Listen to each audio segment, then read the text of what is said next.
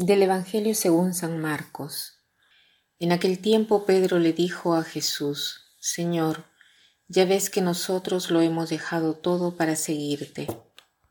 Jesús le respondió, Yo les aseguro, nadie que haya dejado casa o hermanos o hermanas o padre o madre o hijos o tierras por mí y por el Evangelio, dejará de recibir en esta vida el ciento por uno en casas, hermanos y hermanas, madres e hijos y tierras junto con persecuciones, y en el otro mundo la vida eterna.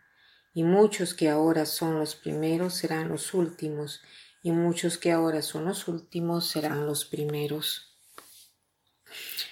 Eh, estamos contentos de tener a Pedro que hace siempre estas preguntas al Señor que probablemente son también las nuestras, ¿no? Y el Evangelio, en el Evangelio tenemos ya eh, la respuesta. Eh, en efecto, la pregunta que nos pudiera venir espontánea es la misma de Pedro, ¿no? nosotros, ¿qué cosa ganamos siendo tus discípulos, Señor? Eh, el hecho que, que tenemos que seguir los mandamientos y debemos rezar de repente alguien eh, se burlará de nosotros, ¿no? Y vemos, lo vemos todo, vemos la vida más difícil. Y esta es la pregunta que se hacen los creyentes, porque los que no creen no les importa nada. Y es este el motivo por el cual Jesús dice eh, dice que muchos últimos serán los primeros y muchos primeros serán últimos, ¿no? Porque se dejan asustar del hecho de tener que seguir al Señor y obedecer a todos estos pedidos, ¿no? Todo lo que Él nos pide es bueno, porque Dios es bueno, Él nos protege, pero de cualquier manera pensamos que hay un engaño y que no nos conviene tanto. Pero en cambio Jesús nos hace entender que nos conviene. Responde de la misma manera a Pedro, ¿no? Dice, no, Mira que te conviene. Si has dejado casa, madre, esposa, familia, tú recibirás todo en cambio. Y agrega al final, incluso la persecución y la vida eterna también está asegurada.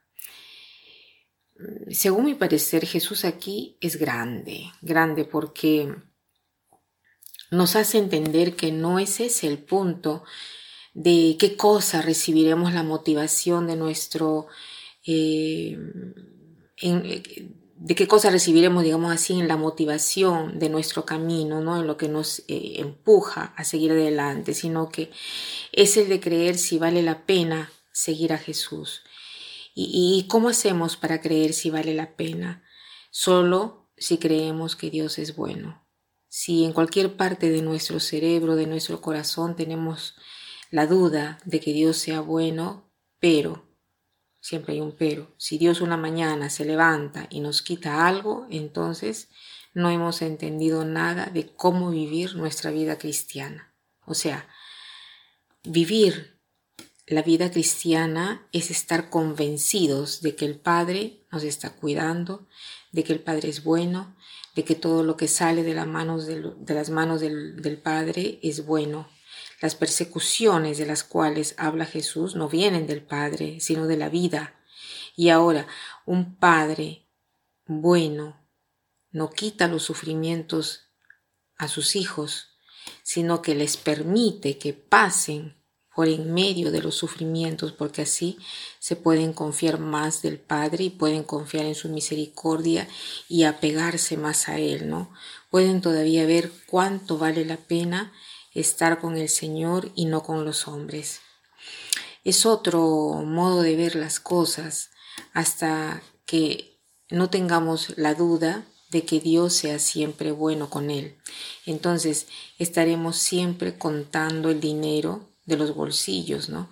O sea, estaremos hasta que no, no eh, nos convenzamos, no, no somos de que Dios es bueno, entonces estaremos siempre ¿no? Eh, contando, viendo, eh, calculando si Dios tiene tanto para darme, qué tanto tiene para darme.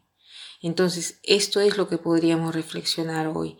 Este Padre, yo, ¿cómo lo veo? ¿Lo veo como un padre bueno siempre o lo veo bueno solo algunas veces o como un padre que es bueno la mayor parte de las veces, pero algunas veces no alcanza nuestros objetivos, ¿no? Hagámonos estas preguntas y, y veamos en nuestro corazón qué cosa es lo que debemos creer. Que pasen un buen día.